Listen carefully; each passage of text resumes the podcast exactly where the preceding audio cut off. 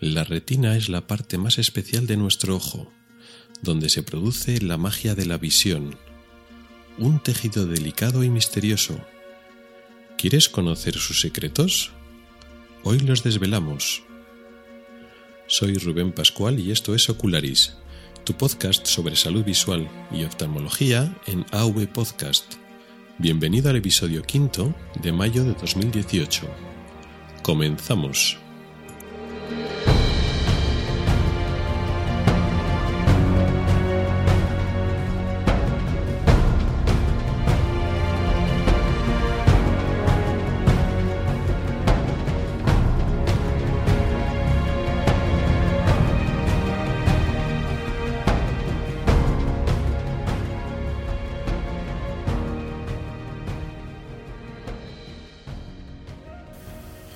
A todos y bienvenidos al podcast de Ocularis sobre salud visual y oftalmología.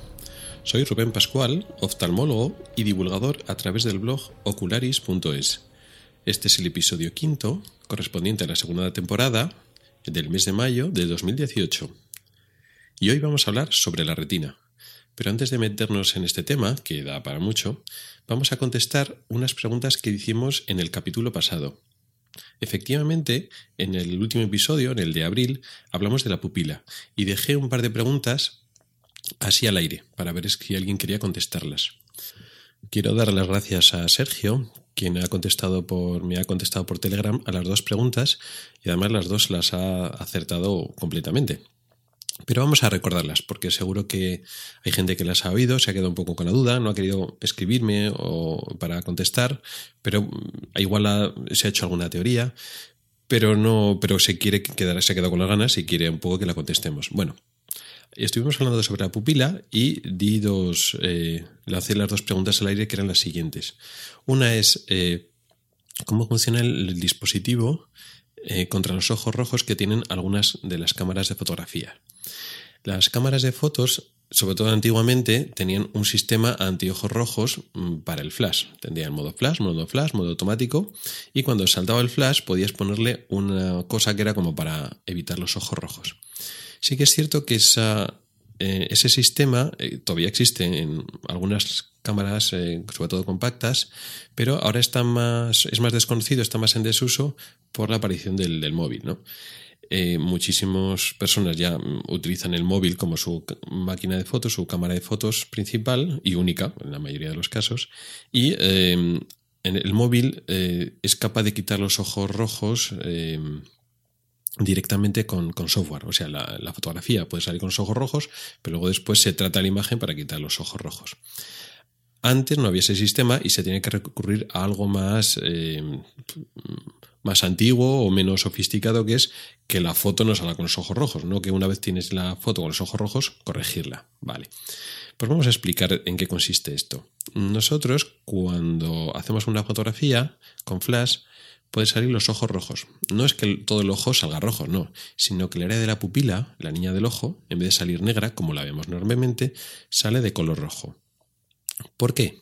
¿Por qué en las fotografías pueden salir nuestra pupila de color rojo? Bueno, eh, la pupila normalmente es negra, nosotros la vemos negra porque el ojo es una cámara oscura y absorbe normalmente la luz. Entonces, si eh, entra luz pero no sale, pues lo vemos oscuro. No es que la pupila sea negra como tal, ese negro es la ausencia de luz que sale reflejado de la, de la pupila. A través de la pupila normalmente no sale reflejada luz, por lo tanto lo vemos negro. En el caso del flash es una circunstancia como muy particular.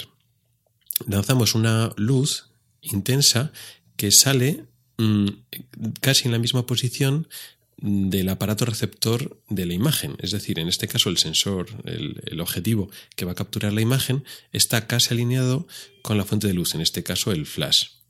En esa circunstancia sí que ocurre que sale una luz reflejada de nuestro fondo del ojo. No se queda toda luz, mm, digamos, atrapada en el interior del ojo, sino que sale rebotada. Y lo que sale rebotado no es más que el reflejo del color natural del fondo del ojo. Nuestro fondo de ojo de un color rojo anaranjado o rojo marrón, depende un poquito de cómo sea nuestra retina, cómo sea nuestro fondo del ojo, y eso es lo que vemos eh, cuando sale los ojos rojos en la fotografía. Claro, normalmente utilizamos flash cuando eh, estamos en un entorno oscuro.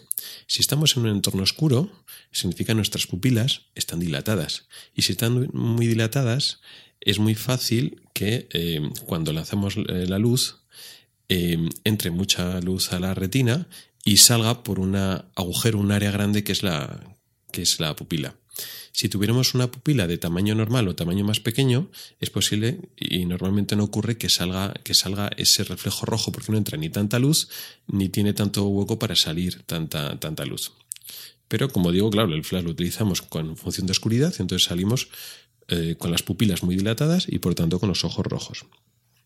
Claro, como el flash es un golpe de luz inmediato e eh, de forma simultánea al flash eh, recogemos la imagen, no da tiempo a cerrarse la pupila. Después del flash, después del golpe de luz, la pupila se reacciona y se cierra durante unos instantes hasta que luego después no hay más luz y se vuelve a dilatar, ¿no? Pero en el momento en que golpeamos con el flash no ha dado tiempo a la pupila a cerrarse.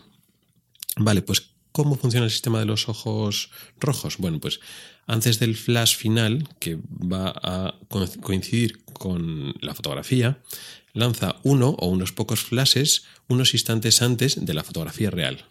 Esos golpes de luz, esos pequeños flashes previos, lo que hacen es eh, estimular a nuestros ojos para que cierren las pupilas.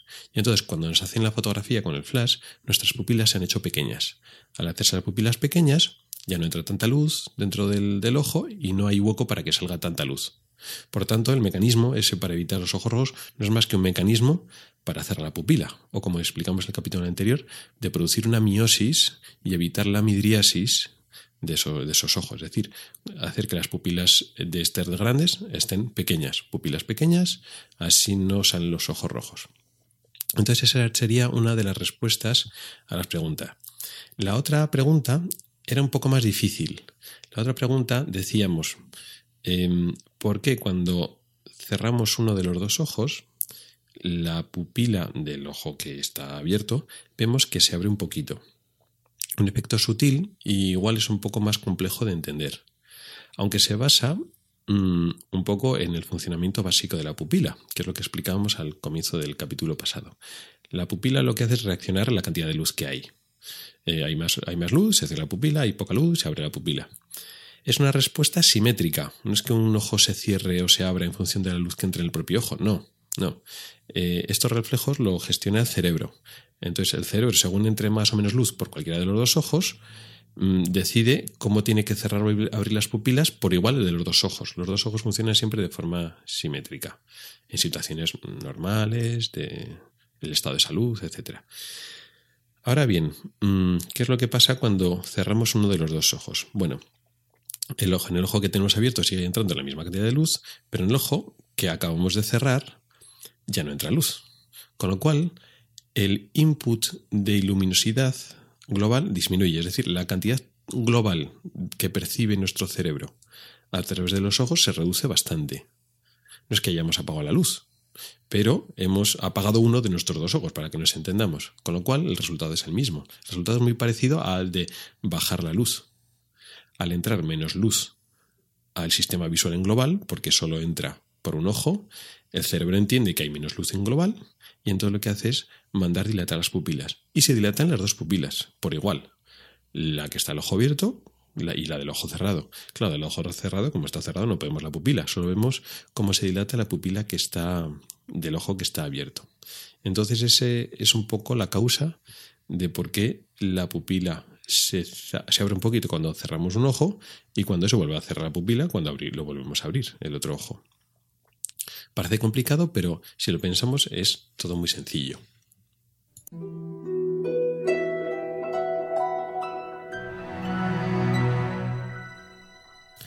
Y ahora sí, vamos a hablar de la retina. No vamos a hablar de una enfermedad concreta de la, de la, retina.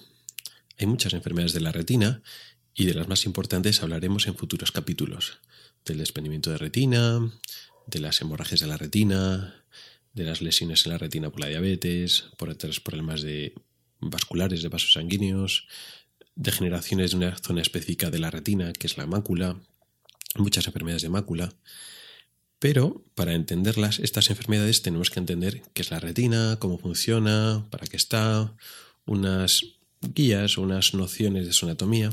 Por lo tanto, este capítulo, que no habla de enfermedades, va a servir como guía, como apoyo para en futuros capítulos, en futuros episodios, si podamos hablar de, de enfermedades.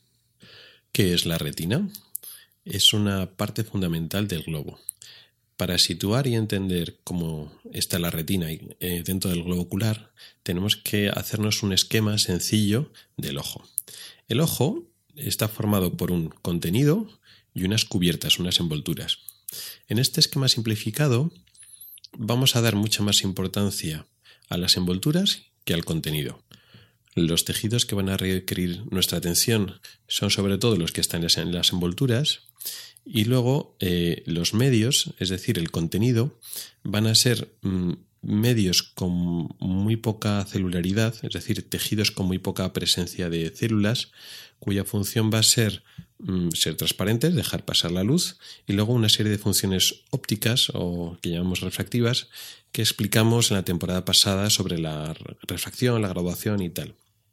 Pero digamos los tejidos más activos biológicamente son precisamente las envolturas. Hoy vamos a hablar de sobre las envolturas del ojo, sobre todo con, la envoltura interna. La envoltura más externa, la que cubre al ojo, le da la forma, le da más rigidez, eh, lo, separa del resto del, organismo y del exterior, es la esclera o esclerótica. Es blanca y es, digamos, el estuche, la envoltura propia del, del ojo. En la zona de adelante, la esclerótica o la esclera se eh, diferencia y se convierte o se transforma en lo que llamamos la córnea, que es un tejido también importante, que hemos hablado de él otras veces. La córnea es transparente y deja pasar la luz, es la parte delantera de esa envoltura externa. La capa intermedia eh, se llama en global UVA, aunque depende de cada zona, esa UVA tiene nombres diferentes. En la parte delantera del todo, la UVA se llama iris, que ya hemos hablado en el capítulo pasado sobre el iris, el iris, la pupila. Por detrás de la, del iris, la uvia tiene otro nombre que se llama eh, cuerpo ciliar, que digamos es una de las estructuras más desconocidas del ojo. Y luego, por detrás del cuerpo ciliar, esa uvia se llama coroides. Nos va a interesar hoy un poco más la coroides. La coroides ocupa la parte más posterior de esa envoltura intermedia, de esa uvea y básicamente es un tejido lleno de vasos sanguíneos que lo que hace es ofrecer eh, una, una base de sangre, de nutrientes y de oxígeno para que trabaje la envoltura más interna. La envoltura más interna del ojo es lo que se llama retina, que es la protagonista del episodio de hoy. Esta envoltura no es como las otras que ocupa, digamos, la parte delantera y la trasera. La retina solo está en la parte de atrás del ojo, en el fondo del ojo. No exactamente en la mitad posterior, realmente ocupa más de la mitad, pero justo en la parte más anterior, la parte más delantera, más cerca de la superficie, más cerca de lo que nosotros vemos, no hay retina. En la parte delantera tenemos eh, córnea, tenemos cristalino, pero no hay retina. La retina empieza eh, por detrás del, cristalino y del iris, etc. Y ocupa la parte interna. Si fuera el ojo fuera un cuenco, vamos a suponer que el ojo lo ponemos boca arriba, ¿eh? si nosotros nos tumbamos y el ojo lo miramos hacia el techo, ¿no? En esa posición, digamos, mirando hacia el techo, vamos a suponer que nos olvidamos y eliminamos los tejidos de, adelante que hemos explicado antes, la córnea, el iris, el cristalino, etc. ¿no? Entonces, digamos que el ojo sería más o menos como si fuera un cuenco. El contenido de ese cuenco sería el gel vítreo, un gel transparente del que no hablaremos hoy.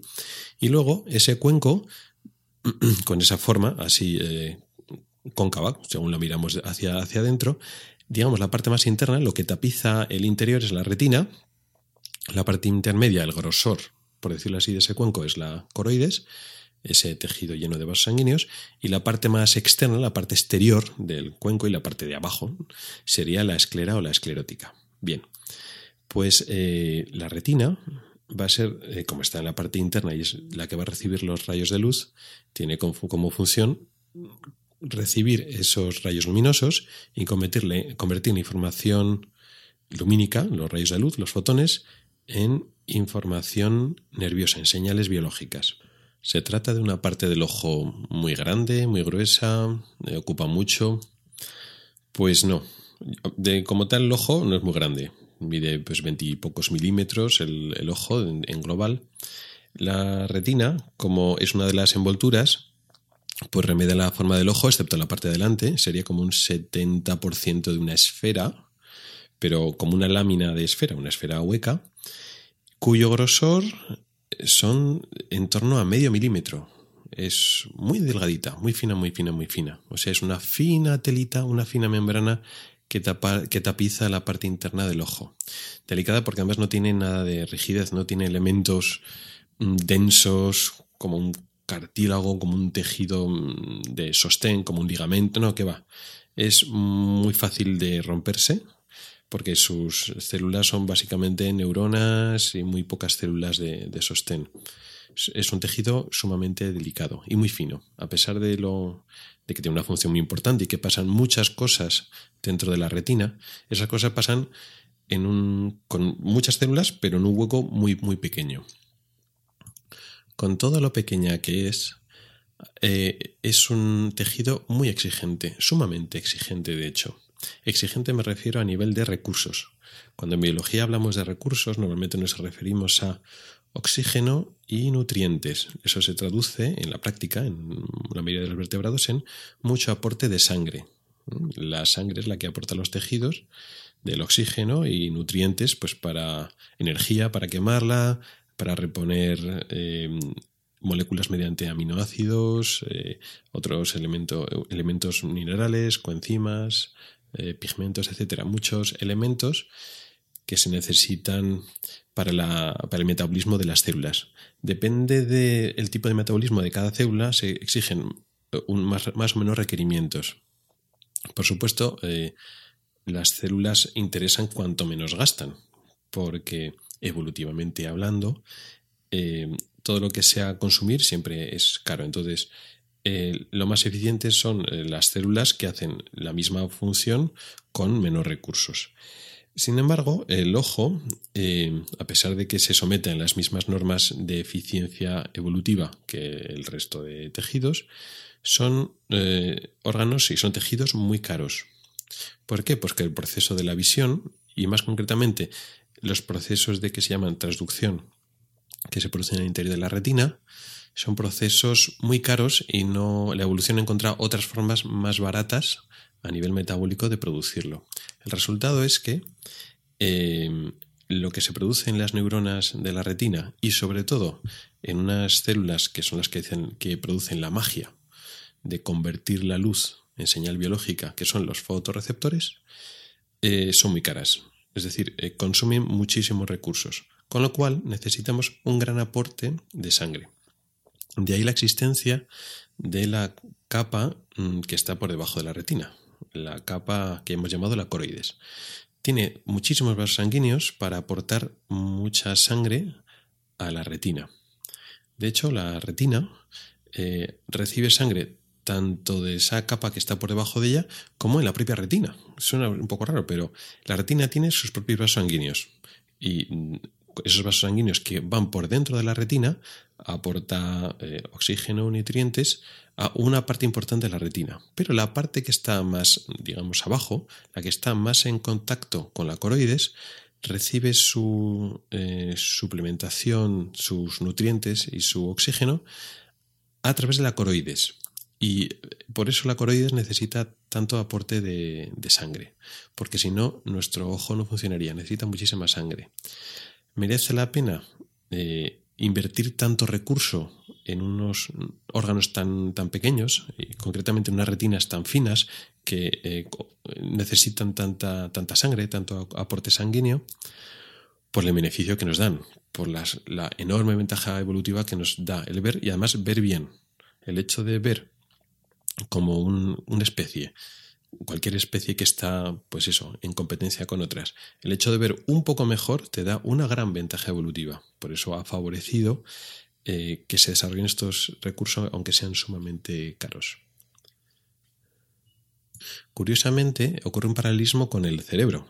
Al cerebro le pasa un poco lo mismo. Las neuronas eh, y los circuitos cerebrales, el, el desarrollo de nuestro cerebro de, como primates superiores, eh, es muy caro a nivel evolutivo y el hecho de que nuestro cerebro haya aumentado tamaño, se haya desarrollado, es debido a que eso nos ofrece diferentes ventajas evolutivas. Bueno, pues como tejido aislado, la retina y concretamente los fotorreceptores son los más caros del cuerpo por encima de las neuronas. O sea, el tejido que, o las células que más gasto producen son los fotorreceptores de la retina. Claro, no a nivel absoluto. Por suerte, fotorreceptores tenemos proporcionalmente pocos. Lo mismo que nuestro cerebro gasta mucho, pero en proporción, gasta mucho más nuestros músculos, lógicamente. Pero en proporción al peso o al volumen, la cantidad de tejido, las neuronas son más caras, aunque luego después gastan menos en total. Pues lo, mismo pasa con nuestros fotorreceptores como son eh, un tejido tan fino en comparación con la masa del resto del cuerpo o en comparación con el cerebro, pues es un gasto casi despreciable. Pero en proporción los fotorreceptores son muy caros. De hecho, son las células que más gastan de todo el organismo.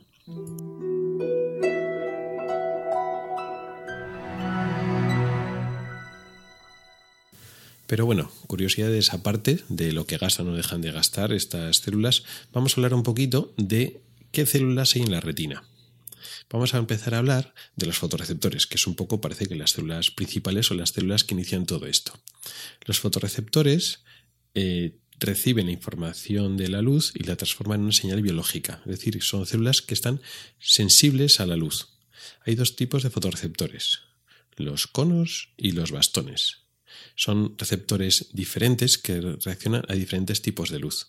Los bastones son los más numerosos y reaccionan a la luz, tanto a la más brillante como a la menos brillante. Tienen especial importancia eh, en condiciones de poca luz. ¿Por qué? Porque con poca luz ellos siguen funcionando y los conos no. Con lo cual son los que predominan en la que llamamos visión escotópica, que es la visión en la oscuridad no oscuridad absoluta, porque en la oscuridad absoluta no vemos nada, pero con muy poquita luz. La visión escotópica es la visión con poca luz. Ahí los bastones funcionan y los conos no, con lo cual los bastones nos dan las imágenes.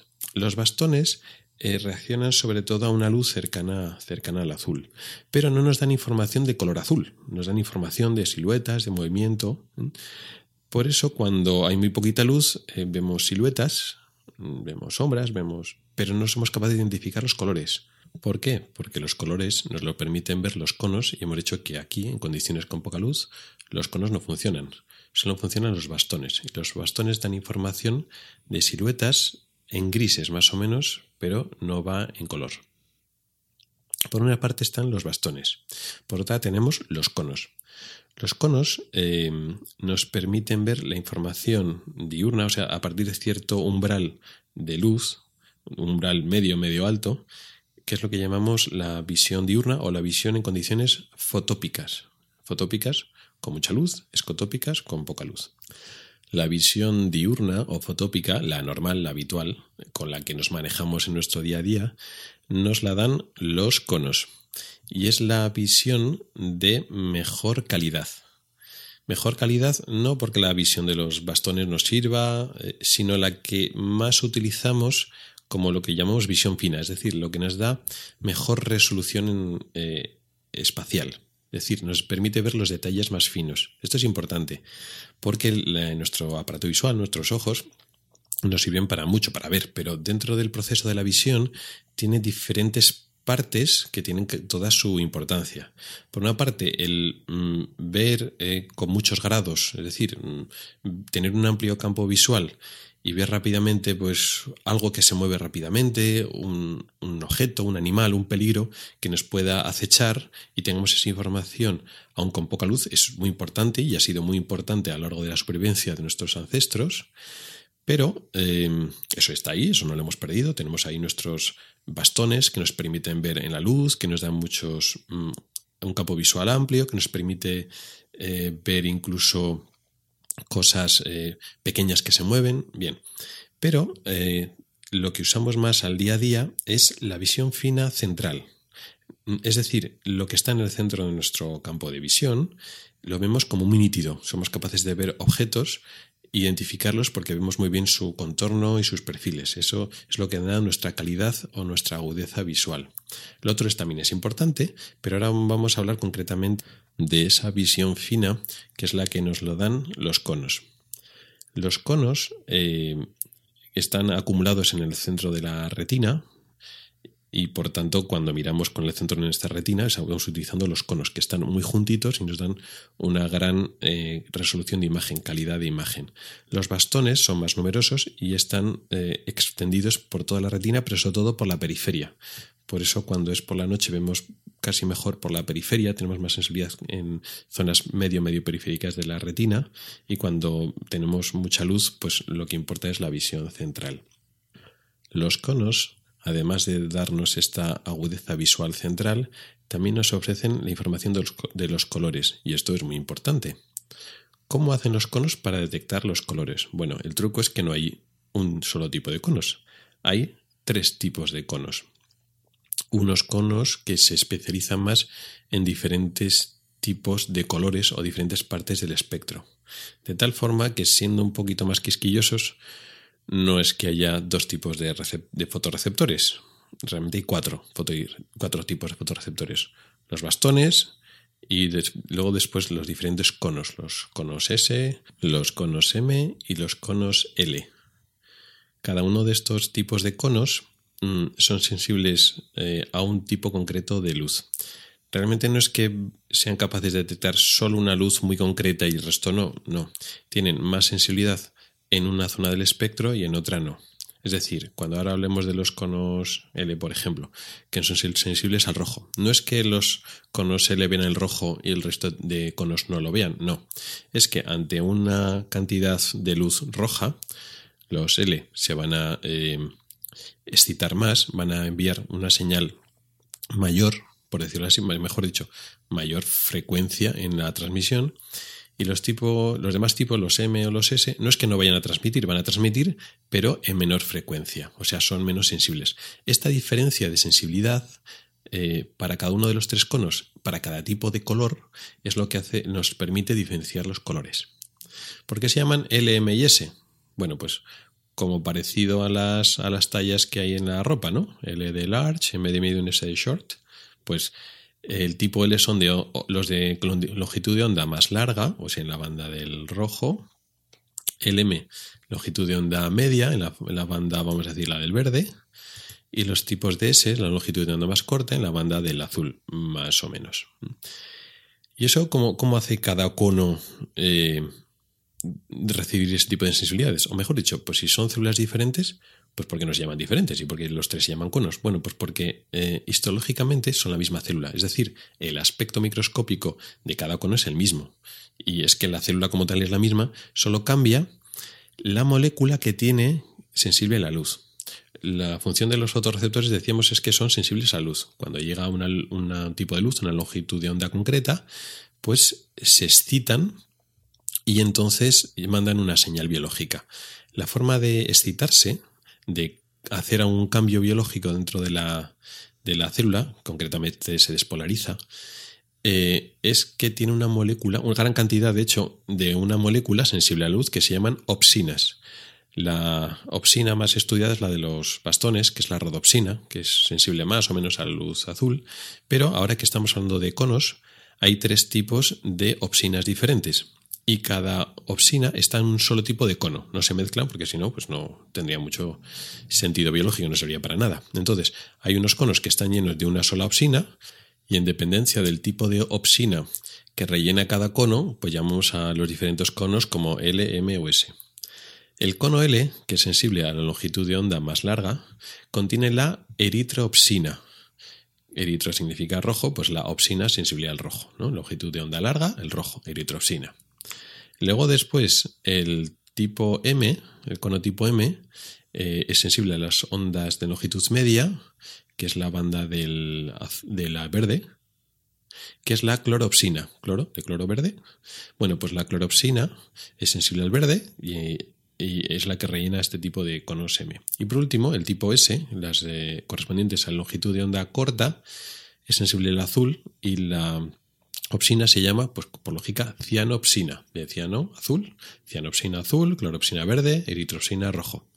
Esto tampoco es que sea muy importante, el saber el nombre de estas opsinas, pero está bien saberlo, cómo, cómo funcionamos.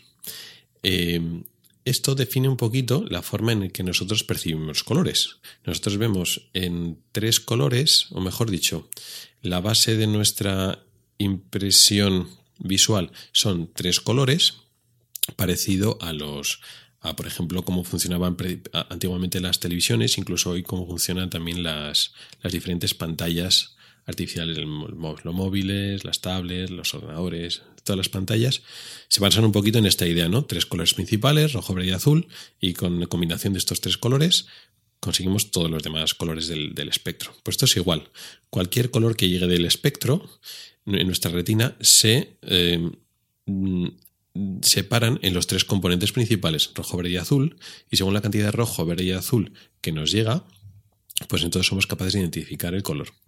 Esto es cierto y además es conocido por mucha gente, que nosotros vemos en estos tres colores, rojo, verde y azul, que son, hay un sustrato biológico, es decir, hay unas moléculas que son las encargadas de hacer esto, que es lo que acabo de explicar. Esto es cierto mm, a medias. Esto es real, pero luego mm, explicaré en algún otro capítulo que nuestro cerebro no ve en tres colores básicos y luego se crea los demás, no. La retina inicialmente mm, recibe mm, los colores en tres componentes y trabaja a partir de tres componentes, pero curiosamente el cerebro trabaja en cuatro colores, no en tres. Y hay un cuarto color básico que es enviado al cerebro y que se produce en la retina. Pero eso no lo hablaremos hoy. Más que nada porque si no ya, eso, el, trabajar con los colores ya da para, para otro programa, ya hablaremos en otra ocasión de, de todo esto de los colores.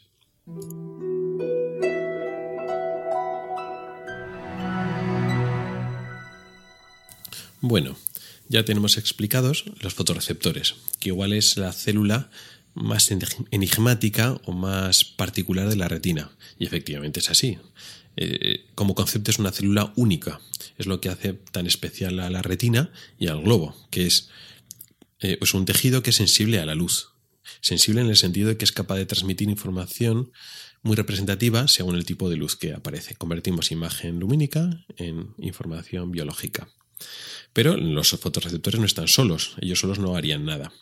Por debajo de los fotorreceptores, si nos imaginamos la imagen de ese cuenco, bueno, pues entre, en el fondo del cuenco, entre los fotorreceptores y el la coroides, hay una capa que se llama el epitelio pigmentario, que son unas células pigmentadas, por eso se llama epitelio pigmentario, que lo que hacen es hacer de sostén de los fotorreceptores. Los fotorreceptores son células muy caras, con un metabolismo muy alto, como os he explicado antes, con muchas necesidades biológicas de recibir nutrientes y además estas opsinas, estas eh, moléculas que contienen en gran cantidad, se deterioran muy rápidamente, son moléculas muy inestables, entonces tienen que, estar todo el rato generándose nuevo y retirándose las moléculas que están deterioradas. Y decíamos que esto es muy caro, es un proceso muy caro a nivel biológico. Entonces necesitan unas células que estén aportando nutrientes y recogiendo los desechos para eliminarlos. Esos desechos no se pueden acumular eh, dentro del, del, fotorreceptor o alrededor de él, porque entonces ese fotorreceptor se degeneraría y moriría. Este detalle es importante cuando hablemos de la degeneración macular asociada a la edad, pero hoy no vamos a hablar de ese tema. Baste decir ahora que el epitelio pigmentario que parece que no ve, que no es el importante, el importante es el fotorreceptor, ¿no? Y el resto, pues no es tan importante. Pues no, el epitelio pigmentario, digamos, es un poco ese asistente esencial que está en la sombra. Eh, hace de, efectivamente, asistente metabólico o biológico al fotorreceptor, sin el cual el fotorreceptor moriría, y además tiene una función mm, óptica. El pigmento que tiene el fotorreceptor lo que hace es atrapar la luz sobrante, es decir, cuando la luz atraviesa el fotorreceptor, una parte de esos rayos estimulan las opsinas, pero otra parte, de hecho la gran parte, no eh, atraviesa el fotorreceptor sin estimular absolutamente nada y llega hasta el epitelio pigmentario. Si no hubiera un tejido que absorbiera la luz, esa luz seguiría, rebotaría y seguiría reflejándose dentro del ojo, con lo cual habría una luz difusa, dispersa, que eh, emborronaría la imagen, nos daría una imagen eh, tan borrosa que no veríamos bien. Con lo cual, cuando nos llega una luz, la luz eh, que nos llega por fuera del ojo, cuando llega enfocada a la zona de la retina, al fotorreceptor, pues esa parte de luz que estimula los fotorreceptores, mm, estupendo, porque es la que nos va a formar la imagen. Pero la luz que ya ha atravesado la retina, la tenemos que eliminar para que no mm, nos enturbie la visión. Y es la misión que hace el epitelio pigmentario. El pigmento, un pigmento lo que hace es eh, absorber una cantidad de luz. Lo mismo que los pigmentos de la ropa o los pigmentos de un tatuaje, cualquier tipo de pigmento, un pigmento vegetal, tiene un color especial precisamente porque absorbe. Absorbe eh, la luz que no tiene ese color. Es decir, un, tejido tiene pigmento verde, pues porque se absorben los otros colores que no son el verde y entonces rebota el color verde. Bueno, pues esto es igual. Eh, recoge la mayor parte de la, de la luz para que no rebote y no se quede por ahí difundida en el interior del ojo. Esa función también es la del epitelio pigmentario. Entonces ya tenemos fotorreceptores y epitelio pigmentario. Hemos eh, hablado un poco de la parte de la retina, la más de abajo, por decirlo así, la, que está más profunda o más próxima al, a la coroides, la que está más pegada al resto de cubiertas del ojo. La, que, la parte de la retina que está más superficial, más arriba, según como hemos puesto el ojo así boca arriba, es la parte más gruesa y son un grupo grande o, vamos, grande, todo esto tiene medio milímetro, es decir, que grande es un poco exagerado, pero bueno, la que ocupa la mayor parte del grosor de la retina eh, es un grupo de neuronas que lo que van a hacer es ir trabajando con esta señal biológica. El fotorreceptor, cada uno de los fotorreceptores, eh, contacta, tiene eh, sinapsis con una neurona llamada bipolar. Se llama así bipolar porque tiene un polo, una zona de esta neurona eh, muy que recurre la mayor parte de la retina. Tiene una parte muy abajo con, que contacta directamente con los fotorreceptores y sube hasta una zona mm, bastante más arriba, bastante más superior, con la siguiente neurona, que es la neurona ganglionar. Entonces, mm, el estímulo pasa del fotorreceptor, llega a la neurona bipolar, y luego la neurona bipolar transmitirá o bloqueará o amplificará la señal, es decir, va a modular la información y al finalmente contactará con la neurona ganglionar. La neurona ganglionar es la última neurona de la retina. De aquí, eh, de la neurona ganglionar sale un axón, que es una fibra nerviosa, que va a viajar a lo largo de la retina hasta el nervio del ojo, el nervio óptico, saldrá del ojo a través del nervio óptico y ahí recorrerá un trayecto largo hasta el cerebro. Entonces, aunque decimos que la retina pues, es un tejido delgadito, que mide poco y que está confinado al ojo, realmente las fibras nerviosas mm, que salen de estas células ganglionares, de hecho, tienen varios centímetros. Se elongan, se elongan y se alargan fuera del ojo, por el nervio óptico y entran en nuestro sistema nervioso central, en nuestro cerebro. Aparte de neuronas bipolares y neuronas ganglionares, hay otras neuronas, vamos a decir, auxiliares, eh, menos conocidas, que son las neuronas horizontales, las neuronas amacrinas, toda una serie de interneuronas que van a trabajar junto con las bipolares para modular y trabajar esa información visual.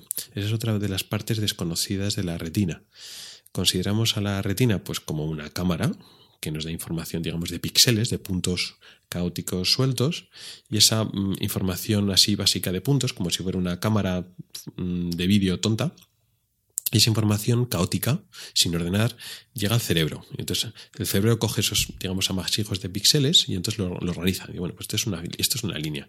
Esto es un objeto que está en el fondo. Eso eh, es un objeto que está en primer plano, etcétera y, luego interpreta el, cerebro interpreta los, los, movimientos en base a esos píxeles y realmente no es así. Realmente se está procesando la imagen en la retina, se está medio procesada y esa información llega en forma de líneas, de movimientos, porque ya la propia retina es capaz de, detectar ciertos patrones y ciertas líneas. Y luego después acaba la elaboración de la imagen en el cerebro como un proceso ya más complejo. Pero es importante saberlo. Pensamos que la, retina pues es, son los fotorreceptores, detectamos los puntos de luz y mandamos los puntos de luz al, al cerebro. No. Eso lo alcanzan fotorreceptores, pero la mayor parte de la retina no son fotorreceptores, son neuronas que están trabajando, primero, en el procesamiento de los colores, que he comentado antes, que pasamos de tres a cuatro colores básicos, pero sobre todo en la generación de patrones de movimiento y luego patrones geométricos. O sea, es decir, somos capaces de ver fácilmente una serie de líneas y una serie además de ángulos de lo que se posicionan los diferentes perfiles y líneas y eso es como llega la información al cerebro. Al cerebro no vemos una serie de puntos alineados y entonces el cerebro interpreta que esos puntos son líneas. No, llegan las líneas directamente. Y esto es curioso porque muy poca gente lo, lo sabe. Tenemos una idea bastante equivocada de cómo funciona realmente nuestra retina. ¿Es importante luego en la práctica saber eso? Bueno, no sé si es muy o poco importante, pero yo creo que es importante saber cómo funcionan realmente las cosas.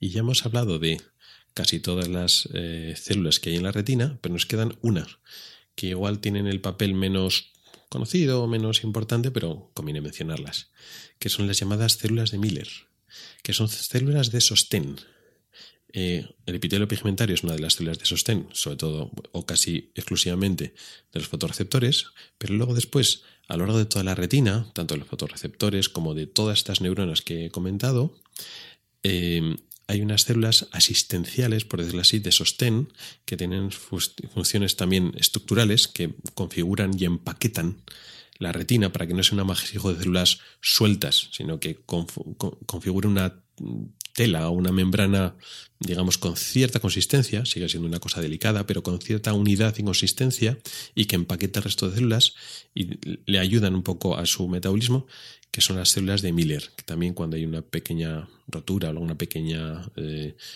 desperfecto, digamos, en el tejido, pues son las que lo reparan. Serían el equivalente a los fibrolastos en otros tejidos. Mm, de hecho, mm, es una especialización de los fibrolastos, pero en este caso tiene una morfología mucho más alargada y se llaman así células de, de Miller.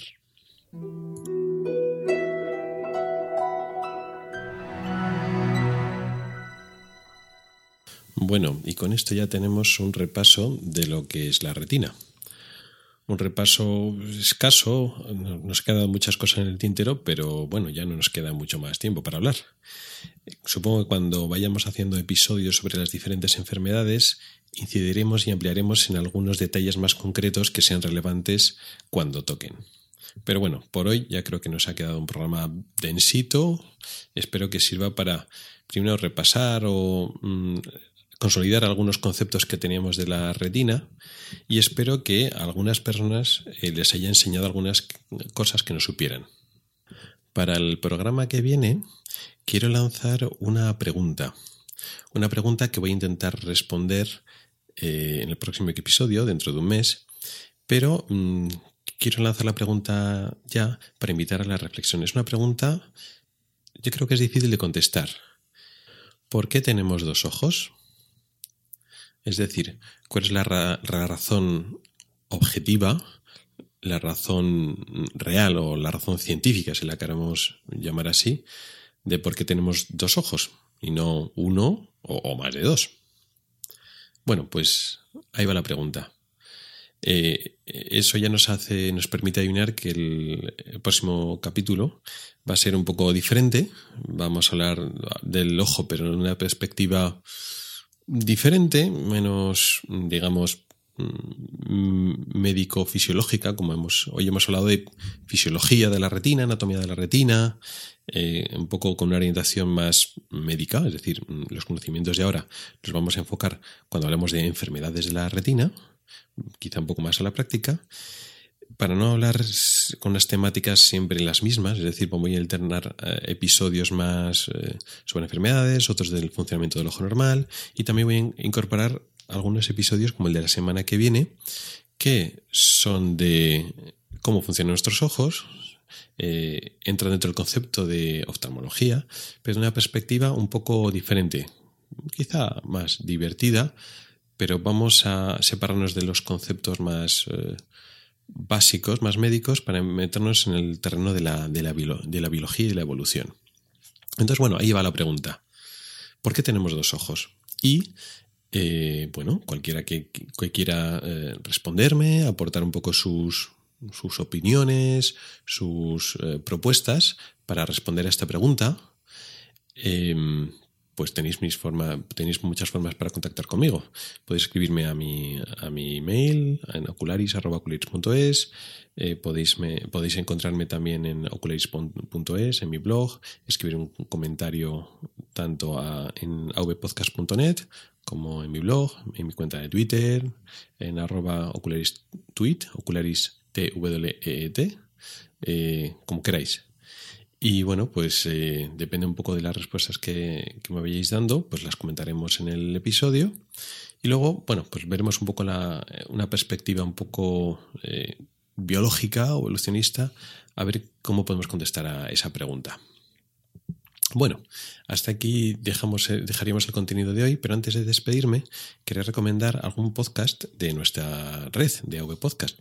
Sabéis que Ocularis forma parte de AV Podcast, una red grande que tiene podcasts de gran calidad, que además mm, no todos, porque son muchísimos, pero eh, una gran parte de ellos también yo los consumo.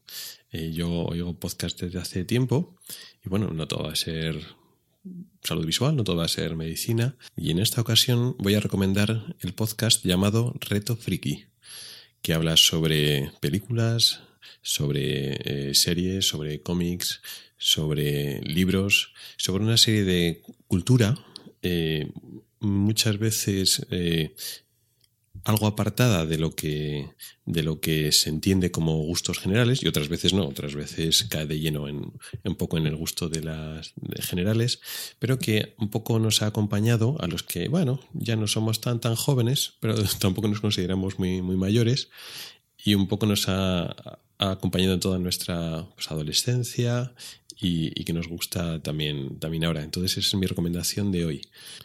Podéis encontrar Reto Friki en avpodcast.net en su web o directamente en, vuestra aplicación que usáis para oír podcast, pues lo buscáis Reto Friki y bueno, pues si no lo conocíais os animo a que le echéis un vistacillo, reviséis alguno de los episodios igual os sorprendéis que encontráis un libro, una película que realmente os gusta y estoy bastante convencido que entonces os interesará el análisis que podéis oír de Igor y de Roberto, los autores de este podcast. Y con esta recomendación vamos finalizando el episodio de hoy. Muchas gracias por el tiempo que has dedicado a escucharme. Antes ya he comentado las formas de contactar conmigo, mi correo electrónico, ocularis.ocularis.es, mi cuenta de Twitter, arroba ocularis.twet. También tengo en las notas del programa eh, Facebook, Google Plus, como queráis podéis contactar conmigo, no solo para contestar eh, la pregunta del capítulo siguiente, sino cualquier duda sobre eh, la retina, algún concepto que no ha quedado claro, cosas que queráis que, que amplíe, etcétera. Sé que tengo pendientes, eh, claro, todas las enfermedades de la retina. Ya he recibido preguntas pues, sobre el desprendimiento de retina, sobre la degeneración macular, temas muy importantes. Lo que pasa es que, claro, antes tenía que dar los conceptos básicos. O sea que tengo en el tintero ya un par de mm, episodios sobre la retina. Tampoco quiero hablar durante la retina todos los episodios, seguidos, que al final pues, nos pesamos medio año hablando de, lo mismo. Iré un poco alternando. Pero vamos, si queréis eh, proponer más temas relacionados con la retina o con lo que queráis, pues bueno, ya eh, podéis contactar conmigo. Estoy encantado de, escucharos o leeros.